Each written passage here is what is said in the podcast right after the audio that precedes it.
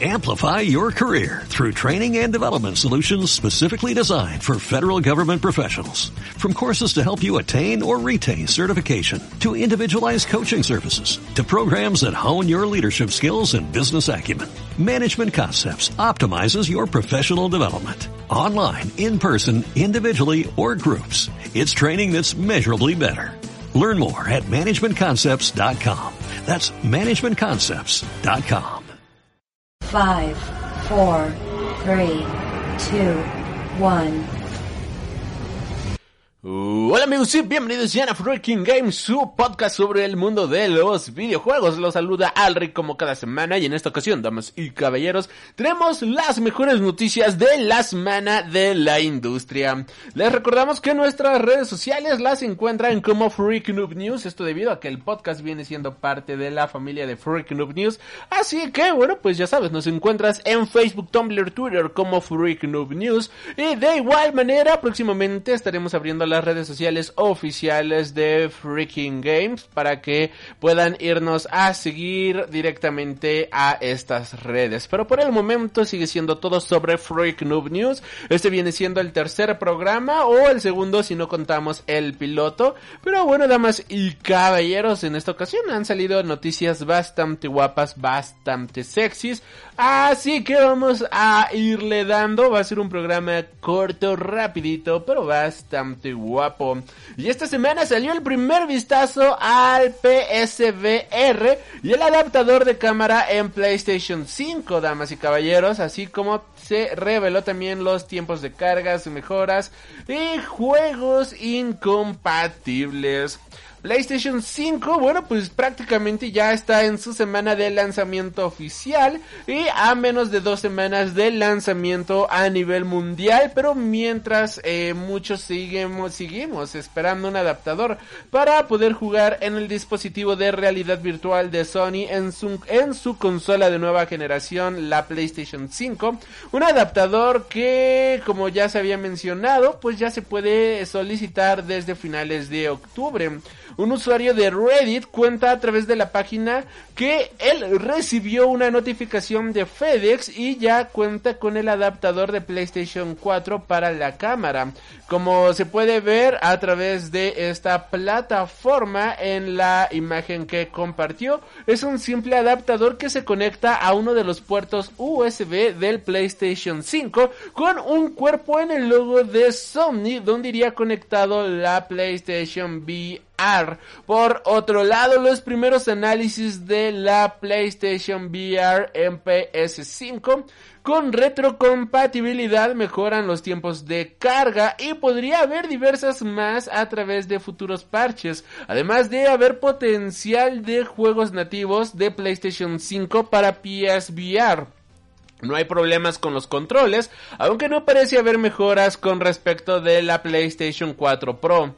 En cuanto a tiempos de carga, al probar Iron Man VR y Farpoint, estos se han visto reducidos prácticamente a la mitad, con mejoras X1.9 a X2.5, al compararse con la PlayStation 4 Pro.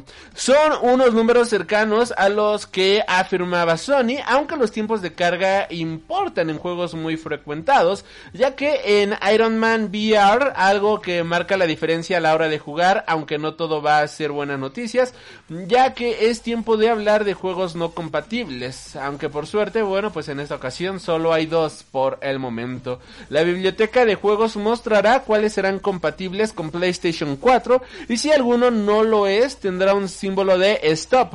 De los 34 juegos de PSVR, que se informan el medio tener en la biblioteca, solo dos eran incompatibles, los cuales son Robinson The Journey y Golem, juegos de 2016 y 2019 respectivamente. Continuando con las notas de eh, Sony, bueno, pues la PlayStation 5 no deja extraer ni los datos de los juegos de la PlayStation 5 ni sus partidas guardadas a un disco duro USB.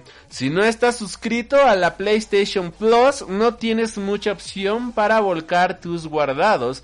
Por ahora, PlayStation 5 5 no permite copiar datos guardados en almacenamientos externos. La única opción en la consola es moverla a otra PlayStation 5 o subirla a la nube de Sony, solo disponible para usuarios de la PlayStation Plus. Esto difiere con PlayStation 4 ya que permite hacerlo con un disco duro por USB y deja en la estacada a los usuarios de la PlayStation 5 si esta se rompe, pierde, etcétera, a no ser que estén suscritos a la PlayStation Plus. La diferencia entre ambas ya se ve en el menú de PS5 en, en datos guardado y ajustes de juegos diagonal app en el menú con una etiqueta en una sección llamada datos guardados PlayStation 4 ahí se podrá elegir copiar los datos de PlayStation 4 con un USB o en la nube de Sony o bien borrarlos. Otra opción es cambiar la manera en la que PlayStation 5 actúa con la subida automática de datos de PS4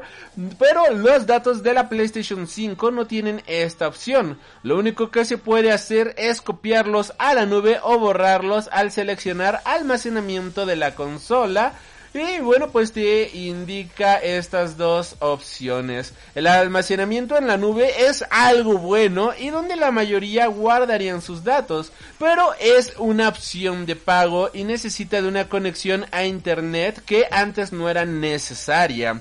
Eso deja a los jugadores en la estacada si no disponen o no tienen por ahora internet, aunque igual, aunque bueno, pues es igual a lo que ocurre con la Nintendo Switch. Solo se podrá hacer uso de la nube pagando NSO, algo que fue implementado hace poco, mientras Microsoft ofrece guardado en la nube para Xbox One y pronto será gratuito para la Xbox 360. Aunque esto no es lo único, puesto que la PS, la PlayStation 5 tampoco dejará mover juegos enteros a un almacenamiento externo algo que deja frío a los jugadores que hayan pensado en liberar espacio de la consola. Además, aunque PlayStation 5 siga ofreciendo un sistema para restaurar la funcionalidad como en PlayStation 4, no es razonable sin los datos de guardado ya que funciona como un software de recuperación en PC.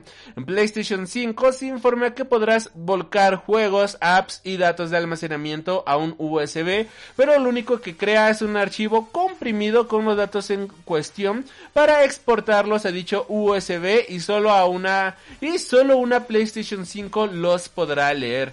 En caso de que esta función no quite la idea de usarla una vez de la nube de Sony, quizás estas declaraciones lo hagan.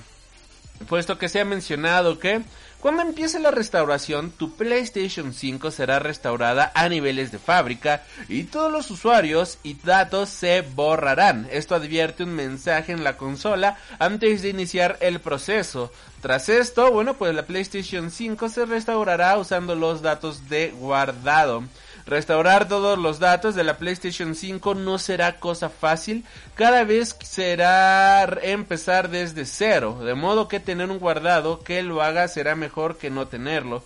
Aún así el proceso es bastante laborioso y no es una solución, pero per se al problema creado por la propia Sony al denegar copiar todo esto en discos mediante USB y vaya, creo que es una Creo que es una verdadera tontería desde mi punto de vista. No sé por qué diablos se, se, se, se, esfuerza, ¿no? En hacer cada vez más complicado el guardado, el uso, vaya, si quieres jugar varias cosas, si quieres tener varios juegos, o si se te pasa algún juego, por decirlo de cierta manera, y después dices, ay, quiero volverlo a jugar, pero decidiste eliminarlo para liberar memoria, pues ya vas a tener que empezarlo desde cero, o sea, tache ahí, tío Sony. Continuando, bueno, pues Sony consideró también subir aún más el precio de los juegos de la PlayStation 5, damas y caballeros. Según un artículo, Sony consideró subir aún más el precio de sus juegos de PlayStation 5, que actualmente se encuentran en un máximo de 70 dólares.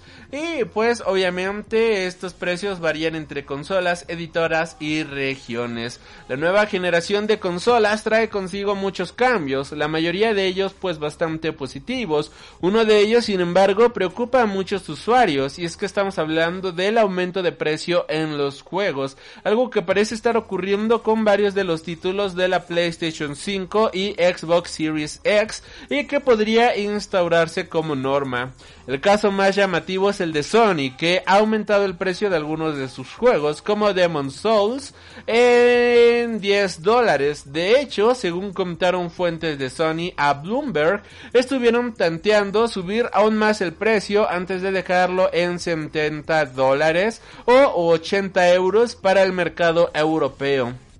De momento este precio se reserva a sus lanzamientos más importantes y reflejan los mayores costes de inversión de los juegos que se han incrementado progresivamente a lo largo de los años sin que el precio de los juegos haya cambiado desde que empezó la generación PlayStation 3 y 360, una postura que comparten otros editores desarrolladores como Take-Two.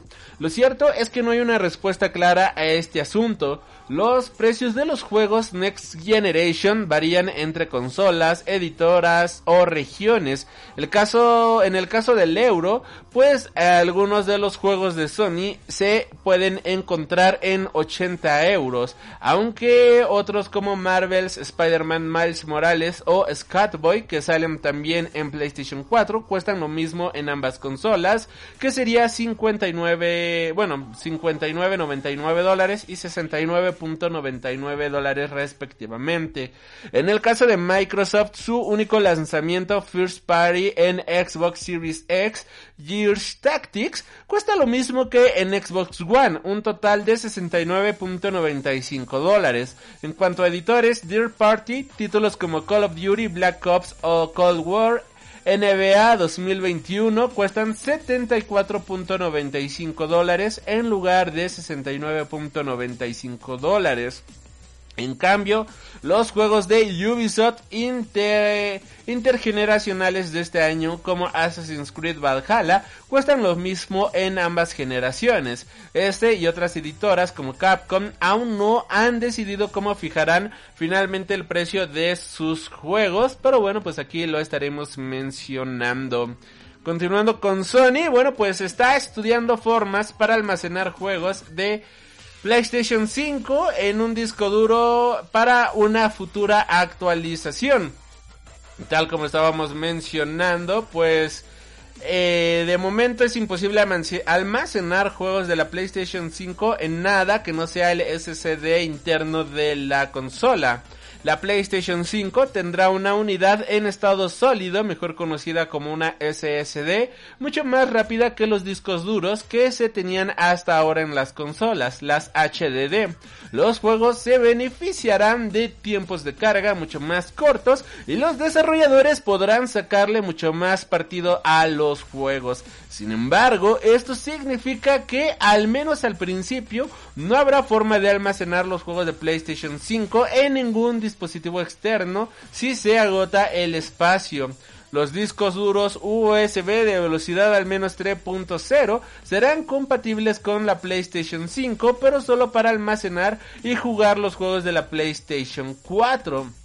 Los nuevos juegos de la PlayStation 5 como por ejemplo Demon Souls o las versiones específicas de títulos intergeneracionales como Spider-Man Miles Morales no podrán estar en estos HDD USB ni siquiera para almacenarlos. Sin embargo, en un extenso FAQ, que son preguntas y respuestas, sobre la consola, Sony ha confirmado que se está explorando la forma de permitir a los jugadores almacenar pero no jugar juegos de la PlayStation 5 en un disco duro USB y que se implementaría en una actualización futura. Esto es una función que sí está disponible en Xbox Series X y que también tiene un SSD interno. Igual que en PlayStation 5, los juegos nuevos de Series X exclusivos o los optimizados solo se podrán jugar desde un SSD, ya sea el propio de la consola o uno externo que se introduzca por cuenta propia. Sin embargo, tendremos que almacenarlos en el disco duro externo y cuando lo queramos jugar, transferirlo a la consola en pocos minutos. Sin duda es una buena noticia, pues da más forma a los usuarios de administrar el espacio de almacenamiento que se puede quedar corto rápidamente tomando en cuenta que el SSD pues viene siendo de 825 GB de PlayStation 5 de los cuales solamente 667 son útiles para el jugador. Y tomando en cuenta que varios de los nuevos juegos como Call of Duty, Black Ops, Cold War pues están superando los 100 GB esta memoria parece que se estaría acabando bastante rápido por supuesto, la mejor opción para aumentar el tamaño de nuestra consola será con los SSD M.2 que podremos comprar e instalar en un puerto de la consola. Sin embargo, esto no será posible hacerlo en el lanzamiento y habrá que esperar hasta que salga esta supuesta actualización. Y ojalá que Sony no tarde realmente tanto en hacer esto. Hablando justamente de cómo ampliar almacenamientos, bueno, pues se ha revelado cómo ampliar el almacenamiento en Xbox Series X. Así que si te estás preguntando cómo puedes ampliar el almacenamiento de Xbox Series X, bueno, pues a continuación los pasos que debes a seguir y las vías que existen para hacerlo. Mientras la consola de Microsoft continúa en pleno lanzamiento, bueno, pues como es de esperarse, la Xbox Series X no tiene un almacenamiento infinito y si queremos ampliarlo podremos decantarnos por dos vías. Una es la ya mostrada tarjeta de almacenamiento SSD que funciona como una ampliación del disco duro interno. Por el momento se encuentra disponible una de un terabyte de memoria y la otra forma son los discos duros USB y bueno, pues damas y caballeros, para ampliar este almacenamiento lo primero que se tiene que hacer es formatear el disco desde el menú de configuración. Hay que tener en cuenta que el formato para instalar juegos es diferente del formato multimedia para guardar contenido capturado. Dentro de la pestaña de sistema se debe ir a almacenamiento para luego seleccionar el disco que acabamos de conectar y por último se le, le da a formatear. Es importante destacar que solo se podrán instalar juegos y aplicaciones en las unidades que tengan una capacidad de 128 GB o más. Lo bueno es que la tasa de transferencia a un USB 3.1 es muy rápida. A modo de ejemplo, bueno, pues eh, transferir un ejemplo de un Eternal de un tamaño de 64.46 GB se puede realizar en tan solo 3 minutos con 10 segundos, o sea, una velocidad bastante, bastante buena. Y si eres amante de los videojuegos, pero al mismo tiempo eres amante de Disney Plus, bueno, pues Xbox Game Pass y Ultimate ofrece un mes gratis de Disney Plus. Los usuarios de Xbox Game Pass Ultimate eh, podrán disfrutar de un mes gratis de Disney Plus para ver los nuevos episodios del show de Baby Yoda. El servicio de juegos por suscripción de Microsoft para consolas, Xbox, PC y Android para ofrecerse una nueva recompensa para sus usuarios y es que les van a dar un mes gratis de Disney Plus. Con esta nueva estrategia Microsoft amplía miras de captar usuarios a su servicio coincidiendo con el lanzamiento justamente de la Xbox Series X y Series S. Los usuarios de Xbox, Xbox Game Pass y Ultimate que no tuvieran ya cuenta activa en Disney Plus podrán disfrutar de 30 días gratis con acceso a todo el catálogo de la plataforma y sus contenidos de clásicos Disney, Marvel, Star Wars, Star Wars, National Geographic, entre varios más. Eh, así que pues vaya, tienen hasta el 31 de enero para poder reclamar esta oferta. Así que pues córranle muchachos, para muchachas, muchachas, para disfrutar de las aventuras de Baby Yoda, damas y caballeros, caballeres. Continuando, bueno, pues la Xbox Series X y S lleva unos días llegando antes a los usuarios y en Xbox afirman que son bienvenidos para jugar.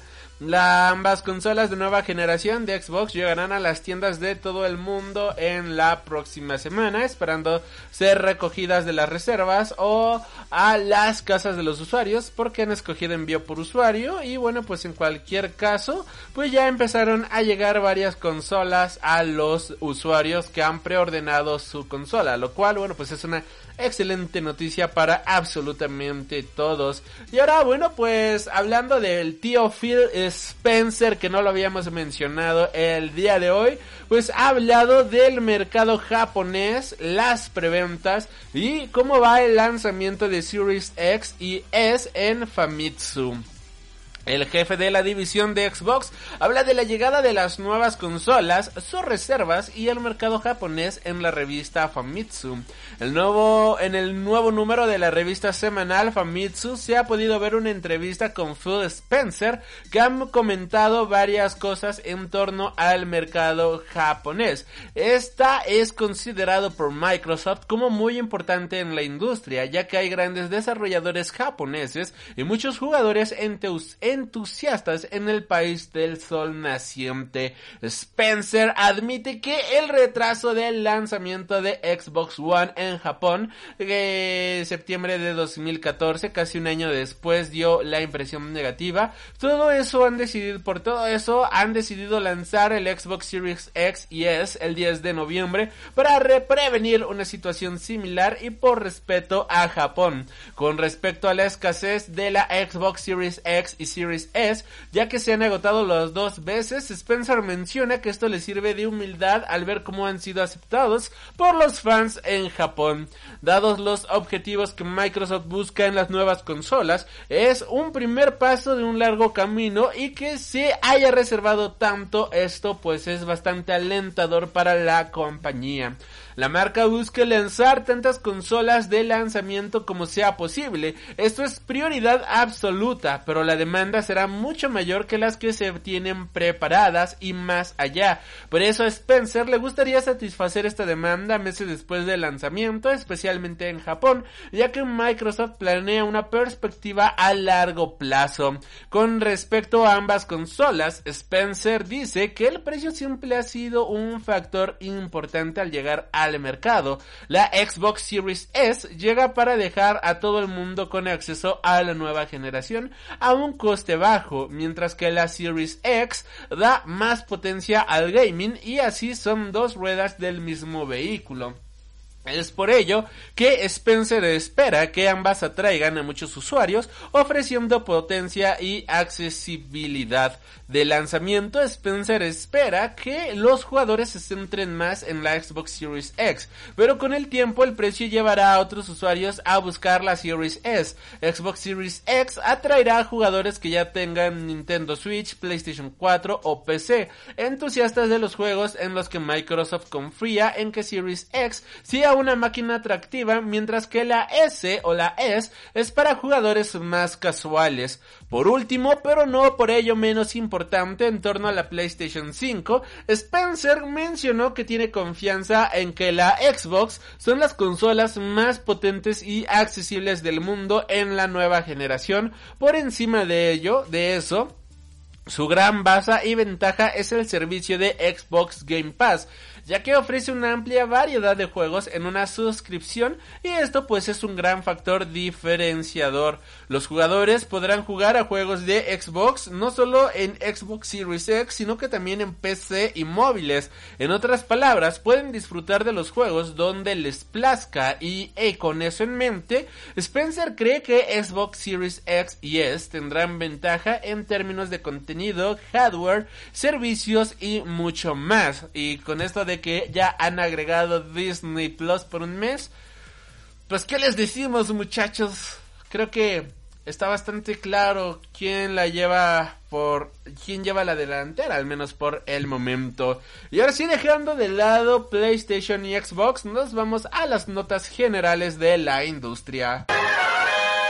Y por cierto, antes de irnos a las noticias en general, una noticia que por poco se me pasa, es que, bueno, pues Marvel y Adidas van a colaborar por primera vez. Y es que, damas y caballeros, los sneakers que usará Miles Morales, pues van a ser patrocinados por Adidas. Y la verdad es que se ven increíbles, se ven bastante guapos y... Y creo que ya quiero esos malditos tenis en mi vida porque lucen increíbles. También ya muero de ganas de jugar este juego. No tengo PlayStation, pero tengo ganas de jugarlo. No sé cómo lo voy a hacer, pero, pero quiero hacerlo. De verdad, de verdad. Miles Morales, Spider-Man en general es uno de mis personajes favoritos. Y sería una de las pocas razones y únicas razones por las cuales llegaría a comprar una PlayStation solamente para jugar Spider-Man. Que sé que después me arrepentiría porque no es una razón tan convincente, pero pues sí es una razón de peso. Bueno, hablando de noticias, una nueva filtración de Fortnite ha revelado a través de una encuesta un modelo de suscripción mensual.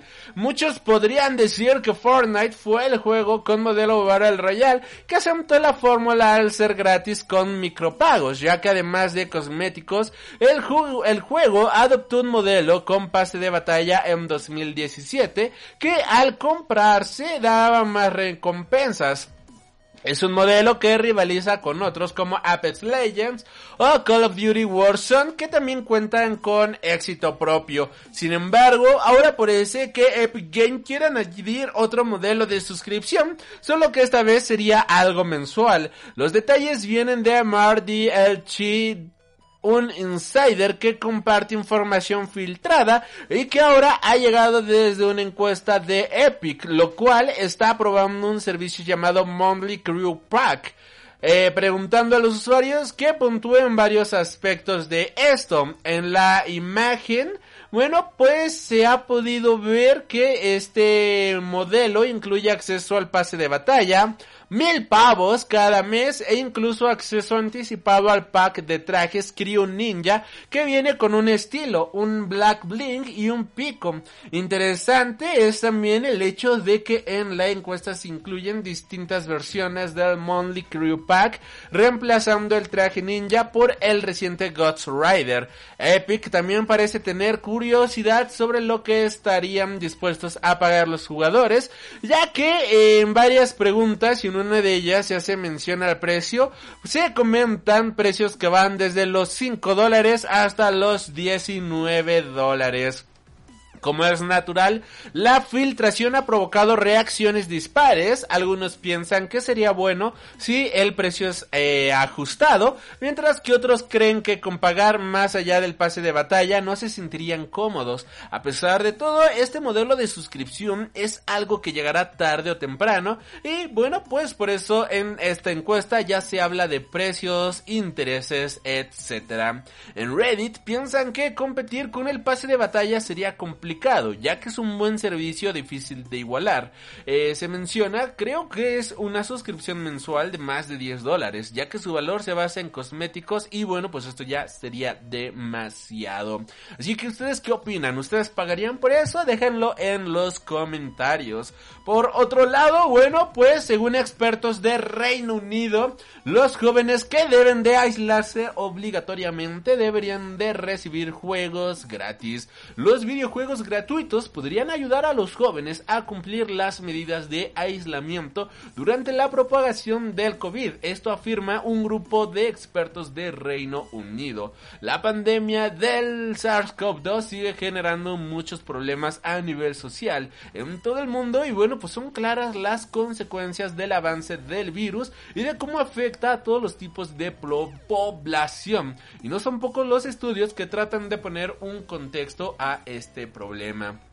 Por ejemplo, en Reino Unido se ha lanzado un informe por el que se ha podido conocer que dentro del país las personas de entre 18 a 29 años no se tomaban tan en cuenta las pautas establecidas para minimizar el riesgo de la población del virus debido a una falta de confianza en el gobierno. Por lo tanto, el grupo de expertos de Reino Unido, conocido como Grupo Asesor Científico para Emergencias SAGE, publica una serie de recomendaciones para tratar de incitar al cumplimiento de las normas a la población más jóvenes. A los jóvenes a los que se les solicita aislarse o quedarse en casa, se les proporciona un buen apoyo financiero y de otro tipo, por ejemplo, datos de teléfonos móviles, streaming y juegos gratuitos. Los jóvenes están más orientados hacia las experiencias y recompensas inmediatas que hacia las consecuencias a largo plazo, matizaba el mismo estudio, por lo que se les debe proporcionar proporcionar recompensas a corto plazo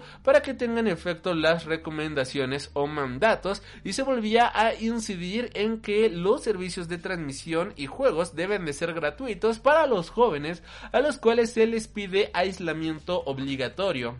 Al final, la salud mental también se ve afectada por la pandemia y romper con nuestro modo de vida puede hacer aflorar problemas serios. Por ello, siempre hay que hacer caso a las recomendaciones de los expertos para que esta situación pueda llevarse de la mejor manera posible. Pese a que hablamos sobre el buen hacer de los videojuegos durante la pandemia, la industria también se ha visto afectada. Por ejemplo, el director de Square Enix explicaba que el coronavirus hizo que pudiéramos desarrollar nada y que el tiempo se detuviera. Esta fue una nota que dimos en Freak Noob News, pero bueno, pues hablando justamente de esta nota, Recordando la nota que dimos el mes pasado, el director de Square Enix mencionaba que el coronavirus hizo que no se pudiera desarrollar absolutamente nada en este tiempo y pues hizo que todos los proyectos prácticamente entraran en stand-by. El desarrollo de videojuegos ah, fue golpeado con fuerza durante esta pandemia y esto no se ha traducido solo a las compañías más pequeñas y los estudios indie. También hay ah, grandes colosos como Square Enix, una de las compañías más importantes a nivel global y de las más potentes en Japón, eh, que durante este año pasó por un bache completamente difícil en los primeros compases tras la expansión de virus. Yasuki Matsuda, director ejecutivo de Square Enix, lo comentaba en una entrevista con The Financial Times y aseguraba que el tiempo se detuvo por completo para ellos. En esta entrevista mencionaba lo siguiente siguiente también hay un impacto considerable en el lado de la producción. Resuena en el futuro. Lo que estamos vendiendo ahora puede haber proporcionado algunos aspectos positivos, pero en el lado negativo el tiempo se ha detenido en términos de producción. No pudimos desarrollar nada. Ahí es donde vendrá el impacto. Por lo tanto, parece que la compañía se vería obligada a rechazar algunos proyectos futuros y pese al éxito de Final Fantasy VII Remake, que justamente llegó en pleno confinamiento, Square Enix ha sufrido la pandemia como una empresa más. Por suerte, parece que el desarrollo de uno de sus títulos insignia transcurre sin problema y este viene siendo el desarrollo básico de Final Fantasy VI y la producción de escenarios que ya se han complementa, que ya se han completado aunque Yoshi P, productor de Final Fantasy VI, afirma que les presionaron para crear el tráiler del juego. Bueno, pues cualquier cosa creo que podría resultar de buena manera. Y bueno, también ya sabemos cómo resultan las cosas una vez que los estudios empiezan a meter presión y pues no sabríamos bien qué opinar al respecto y ojalá no termine siendo un próximo E.T. o un Superman ya tan desastrosos en la industria. Y justamente hablando de la industria, bueno, pues Gorillaz presenta un nuevo videoclip que tiene lugar dentro del GTA V el último videoclip del grupo Gorillaz llamado The Value of the Pagans es protagonizado por los miembros de la banda dentro de Grand Theft Auto 5. El video transporta a los músicos animados dentro de su propio coche a la ciudad de Los Santos en un viaje lleno de tonos pastel con otro artista, que es nada más y nada menos que Beck, quien pone la voz en una llamada dentro del móvil del juego el iFruit en una esquina.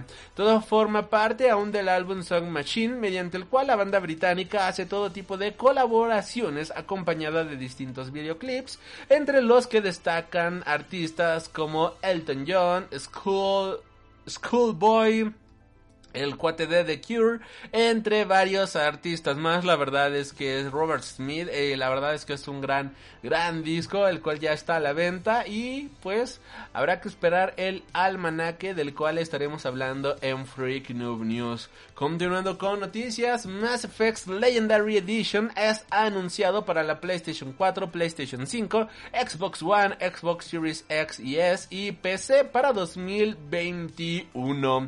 Electronic Arts y Bioware han hecho oficial lo que muchos seguidores y fans de la saga de Mass Effect llevaban esperando durante tanto tiempo. La confirmación de que Mass Effect Legendary Edition es un, será una realidad y que llegará durante 2021 a las consolas actuales y a PC. Después de tantos rumores y clasificaciones en distintos países, ya se puede catalogar como oficial finalmente.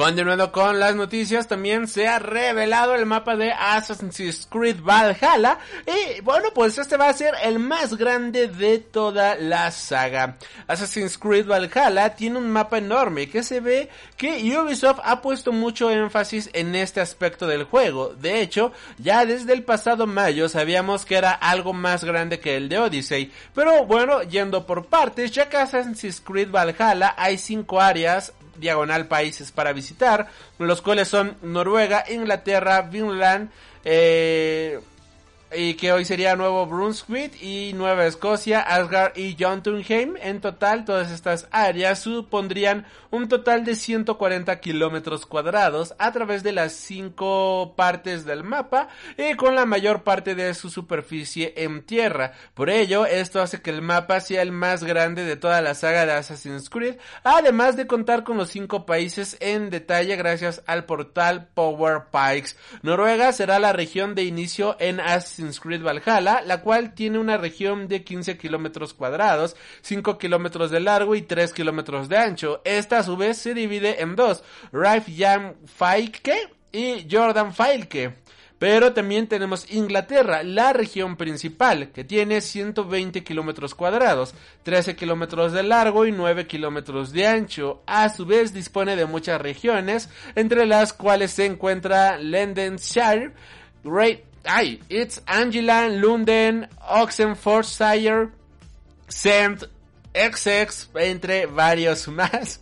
Vinland será una zona bloqueada a través de unos requisitos, pero a la que se llegará a la hora de hacer unas misiones. Su mapa cubre un total de 4.8 kilómetros cuadrados, 1.4 kilómetros de largo y 2 kilómetros de ancho. Solo tiene una región homónima y Asgard será otra de las zonas y desbloqueable a raíz de una serie de misiones, la cual cubre 1.56 kilómetros cuadrados, eh, que se dividen en 1.2 kilómetros de largo y 1.3 kilómetros de ancho. Su región también es homónima y se llama Asgard. Por último, pero no por ello menos importante, tenemos el mundo de los gigantes, Jotunheim. Para acceder a este mapa será a través de Asgard, que cuenta con 1.2 kilómetros de largo, bueno, uno, sí, 1.2 kilómetros de largo y un kilómetro de ancho. Su región es Jotunheim, como todas estas regiones que hemos descrito, pues también este va a ser una región jugable.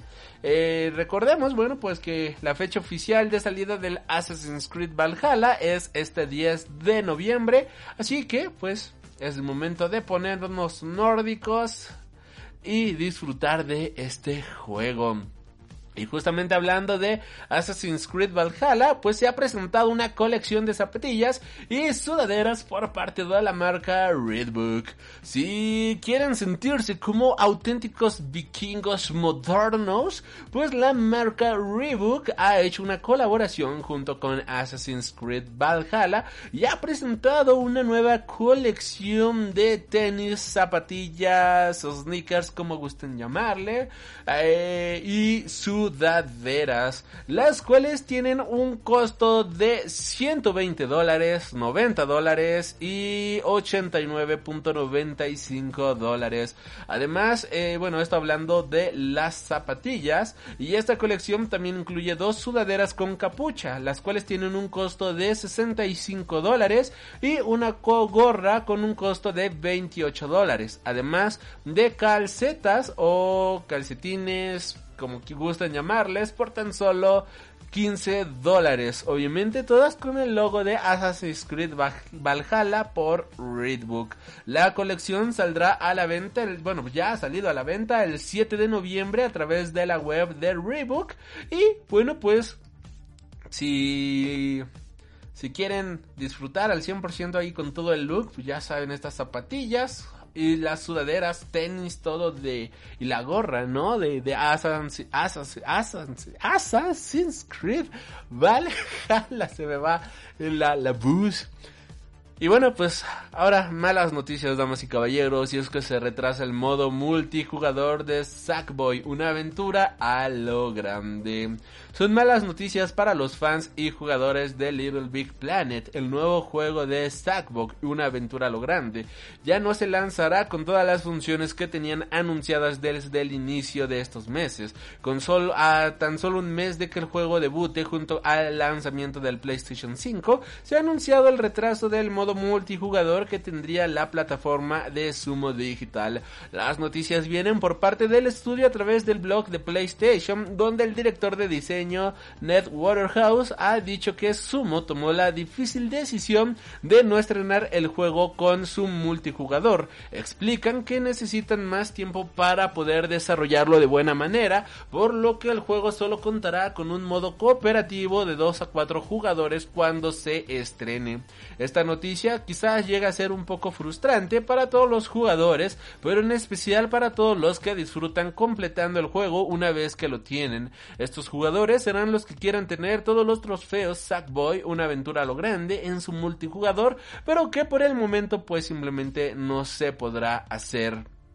Continuando con las malas noticias, Square Enix anuncia pérdidas millonarias tras eh, el fracaso en ventas de Marvel's Avengers. Parece que el juego de Crystal Dynamics no ha salido muy bien parado entre los usuarios, pero bueno, damas y caballeros, hace un par de días se cumplieron dos meses desde el lanzamiento oficial de Marvel's Avengers. Tanto la editora Square Enix como su desarrolladora Crystal Dynamics habían puesto grandes esperanzas en el juego de los superhéroes de Marvel, aunque eso no ha sido suficiente. Parece ser que el título no ha salido muy bien parado. De hecho, todo ha ido incluso peor de lo que muchos puedan llegar a pensar. No solo el juego no ha llegado a vender lo que se han esperado del mismo, sino que incluso la propia Square Enix ha reportado pérdidas millonarias debido a las bajas ventas de este juego.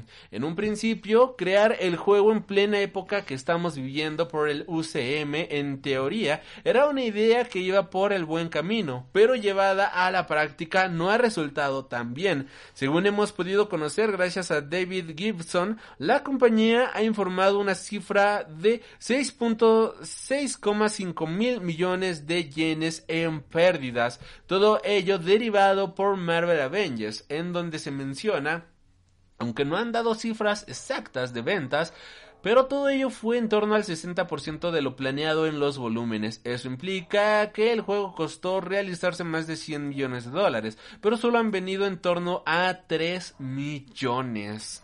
Gibson continúa en otra respuesta mencionando, parece que el coste total del juego está cerca de 170 y 190 millones de dólares, ya que solo se gasta 70% del coste en el trimestre más el marketing. Por él, porque nadie dijo de parar la beta multijugador será un misterio, aunque Square están convencidos de que pueden recuperarse y pues la verdad lo veo difícil las cifras están muy malas. Eh, si somos honestos, el juego tampoco es tan bueno. Ya aquí ya lo jugamos, ya lo tuvimos en Twitch. Y pues no es la gran cosa este juego. Es como el juego que, que, juegas y dices, ok, bueno, estuvo chido, pero pues ya no lo vuelves a abrir, ¿no? No es, por ejemplo, como eh, lo que te deja Math Max o Doom Eternal, ¿no? Por mencionar algunos juegos de que los juegas y dices, ah, ok, no, tengo, tengo ganas de volver a este juego. O Alien y Alien Isolation, que son juegos que puedes jugar, hablando, por ejemplo, de juegos de franquicias, que son juegos que una vez que los acabas, y después te entra el gusanito de quererlo volver a jugar, ¿no? E incluso una vez que lo acabas dices, ah, yo ahora tengo ganas de jugarlo en una dificultad más grande, ¿no? Una dificultad más difícil. Con este juego pues simplemente no sucede esto, o sea, no es algo que sea realmente tan atractivo en lo más mínimo. Hablando de Electronic Arts, bueno pues Electronic Arts planea lanzar 6 juegos de PlayStation 5 y Xbox Series X hasta marzo de 2022, ya incluyendo el Battlefield a finales del 2021. Arrancando a la nueva generación de consolas, bueno pues ya llegan los planes de las grandes compañías desarrolladoras. Y es que Electronic Arts ha, ha confirmado de que ya se encuentra trabajando en los próximos juegos lanzamientos para la Next Generation. El director ejecutivo de Electronic Arts, Andrew Wilson, comentó que esperan lanzar seis juegos desde abril de 2021 hasta marzo de 2022 y en el aire hay varios nombres que estarían incluidos en la lista como Need for Speed, Battlefield y las tradicionales entregas anuales de FIFA, Maiden, NHL y UFC. También se han comentado que hasta abril de 2021 Electronic Arts lanzar varios títulos de Electronic Arts Original y una remasterización. Pese a que no se menciona cuál juego será, muchos piensan que se trata de Mass Effect Trilogy Remaster, que es algo que se ha estado rumorando durante mucho tiempo. Por otro lado, el nuevo Need for Speed está siendo desarrollado por Criterion Games y Battlefield para PlayStation 5 y Xbox X llegará a Navidades de 2021, según el analista Daniel Mientras, mientras tanto, Apex Legends y los Sims 4 seguirán evolucionando hasta 2022 y aumentando sus opciones. Hablando de Electronic Arts, bueno pues EA Motive trabaja en algo muy especial y no se trata de un nuevo proyecto de Star Wars. EA Motive, un estudio de Electronic Arts bien conocido desde hace poco por el proyecto que hicieron de Star Wars Squadron, fue noticia hace tan solo unos días debido a que parecía haberse confirmado el desarrollo de un nuevo juego para la saga, pero se ha, bueno, pues ya han calmado las aguas al mencionar de que no, se está trabajando en algo completamente diferente. A través de su cuenta oficial de Twitter mencionan lo siguiente, debido a un error humano hemos visto muchísima especie a pesar de no estar trabajando en un proyecto nuevo de Star Wars, sí se está trabajando en algo bastante especial. Por el momento no se ha mencionado de qué se trate, pero pues aquí lo estaremos mencionando. Y volviendo, cambiando de noticias, The Medium fue denegado de clasificación en Australia y debido a esto su lanzamiento queda en el aire. The Medium, el nuevo juego de Blooper Team exclusivo de Xbox, trata con elementos paranormales y dimensiones paralelas, pero lo que ha ocurrido con Australia y su junta de clasificación de videojuegos es aún más extraño. Según informa Kotaku, Australia el juego ha sido denegado y por tanto si no cambia no podría salir a la venta. En la web se puede consultar la ficha de The Medium cuya clasificación se produjo el día 6 de julio y su estatus actual se mantiene en condiciones normales eh, MA15 más o R18 más, o sea restringido para mayores de edad. Por el momento esto pues ha cambiado a RC que significa Refuse Classification o denegado. La ficha no explica la razón y los representantes tanto de Blooper Team como de la ACB Australian Classification Board no dieron una explicación clara a Kotaku, aunque sí dijeron desde Blooper que están trabajando en solucionarlo y todo apunta a que se trata de un error administrativo más que de algo concerniente al contenido del juego. Al parecer el fallo se debe a que el juego no fue examinado y clasificado por la Junta, sino por la IARC, una herramienta online automatizada que habría rechazado el juego por error, algo exactamente igual como pasó con Katana Zero, por ejemplo, que finalmente sí salió en Australia, así que Habrá que ver cómo continúa esto y pues esto, esto es lo malo de poner automatizado todo porque los errores siempre, siempre pueden ocurrir con estas cosas. Y cambiando de noticias, Fall Guys tendrá una nueva colaboración con nada más y nada menos que con BTS. Llevaban meses pidiendo por activa y por pasiva Mediatonic, los creadores de Fall Guys Ultimate Knockout, querían una colaboración con el popular grupo surcoreano BTS y a través de su cuenta de Twitter, ya el pasado mes de agosto pedían que el grupo jugase al popular, popular Battle Royale y parece ser que finalmente va a ocurrir, ya que en BTS va a jugar Fall Guys Ultimate Knockout durante el próximo episodio de su popular y semanal edición de Run BTS un programa llevado a cabo por ellos mismos y la cuenta oficial de Fall Guys en Twitter se ha, se ha encargado de confirmar las noticias. Si están interesados en verlo, bueno pues ya saben, este juego saldrá justamente el día de mañana, 10 de noviembre, a través de Webverse, una app y web creada por la compañía Big Hit Entertainment. Si son fans de BTS, pues pueden ir a disfrutar de todo esto. Y ya cerrando con las noticias, el juego de Avatar de Ubisoft saldrá en 2022 coincidiendo con la nueva película de James Cameron, que pues no sé a quién emocione esta noticia honestamente, pero pues es Avatar, había que mencionarla de cierta manera. Y ya por último, Starfield será el salto más importante para Bethesda desde Morrowind Oblivion. Nuevos detalles del juego, pues a continuación. Starfield continúa siendo un misterio, pero Todd Howard ha aportado algunos detalles adicionales sobre este gran proyecto que prepara Bethesda. Este juego espacial promete ser uno de los grandes saltos hacia adelante que realice la compañía que ahora pertenece a Ubisoft. Durante una entrevista en YouTube en el canal Develop Rincon Conference, el directivo de Bethesda ha hablado sobre el futuro de los juegos que se encuentran en desarrollo, incluido Starfield, del cual hemos podido desgranar información adicional. Según Todd Howard, Starfield estará completamente enfocado en un solo jugador. El juego es un proyecto verdaderamente grande y junto a The Elder Scrolls 6 representa la gran base del estudio de cara al futuro. Ambos títulos contarán con generación es decir, una técnica centrada en crear mundos realmente grandes, y no se trata del mismo sistema que vimos en No Man's Sky. Todd dejaba claro que Starfield representa un salto mayor, incluso mayor al que vimos en el caso de Morrowind a Oblivion. El motor del juego ha sido completamente revisado y ahora las animaciones, entornos, inteligencia artificial y fading están siendo desarrollados de una mejor manera. Sin embargo, parece que vamos a tener que esperar bastante para ver Starfield, puesto que no hay planes para lanzar teasers, aunque se dice que tras el estreno de Cyberpunk 2077, si es que llega, se verían más detalles al respecto de este juego. Eso sí, ya se ha asegurado que Starfield y The Elder Scroll 6 estarán disponibles desde su día de lanzamiento en Game Pass.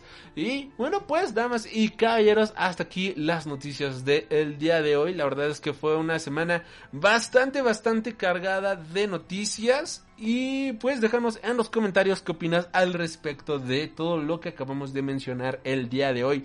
Ya recuerda suscribirte a este programa si te ha gustado. Yo soy Alri y bueno pues nos estaremos reencontrando. Hasta la próxima.